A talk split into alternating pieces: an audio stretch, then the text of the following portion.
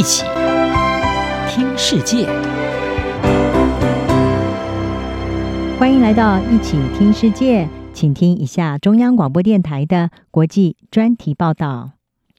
今天的国际专题要为您报道的是：北韩试射最大洲际飞弹，乌克兰战争之际挑战拜登的亚洲政策。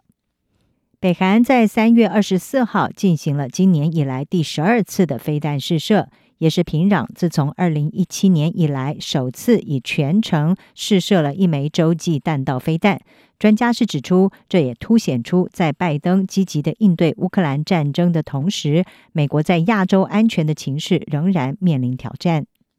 根据北韩官媒中央通讯社的报道，北韩领导人金正恩亲自监督了这一场名为“火星十七”的新型洲际弹道飞弹试射，要来提升对所谓美国帝国主义的核子威慑。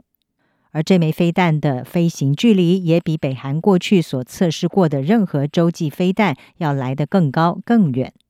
不过，美国方面也有报道指出，这一次所试射的洲际飞弹其实是火星十五，并不如北韩官媒所报道的是火星十七的弹道飞弹。而在北韩进行试射之后，白宫方面就谴责北韩不必要的加剧紧张情势，美国国务院也立刻宣布了相关的制裁措施。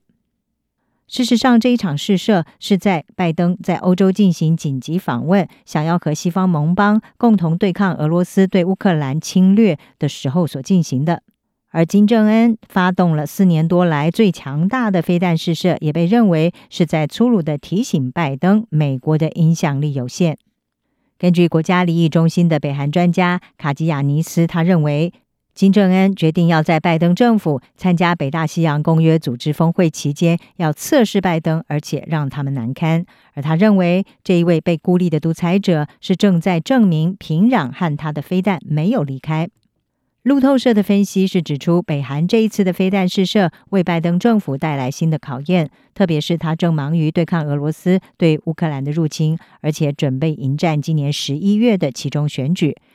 北韩在二零一七年是首次的试射洲际弹道飞弹，当时就引发国际共同谴责。不过，对美国来说，现在的情势恐怕变得比二零一七年更为困难。当时世界强权是透过联合国安理会他们的决议来对北韩实施制裁，而现在在安理会拥有否决权的俄罗斯正在乌克兰议题上和西方国家对抗，也使得安理会陷入了分歧。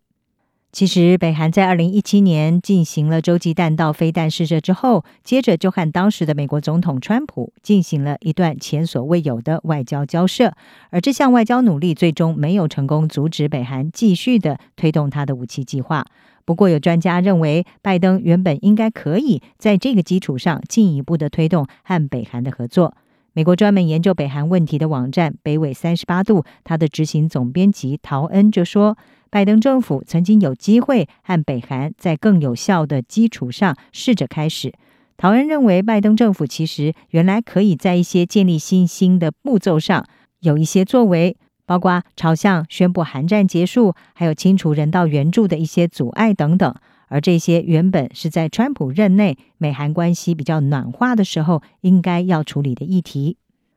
陶安说：“但是现在时机已经过去了。他认为，在安理会已经实质瘫痪之下，美国拥有的工具也是更加有限。”华府智库战略暨国际研究中心的两韩问题专家泰瑞是认为，我们没有处在一个好的位置，这完全是可以预期的。他也认为，针对北韩武器测试的问题，未来可能出现更严重的情形。近期就有卫星影像分析显示，北韩的核子试验场开始出现建设的迹象。也引发外界担忧，北韩可能会重启从二零一七年以来首次的核武测试。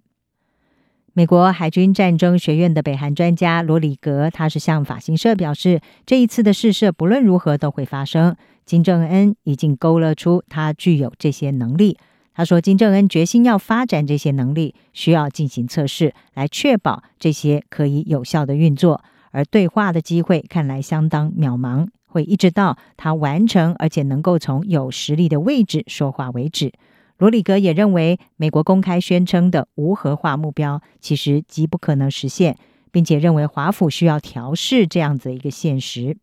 也就是管理拥有核武的北韩是唯一务实的选项。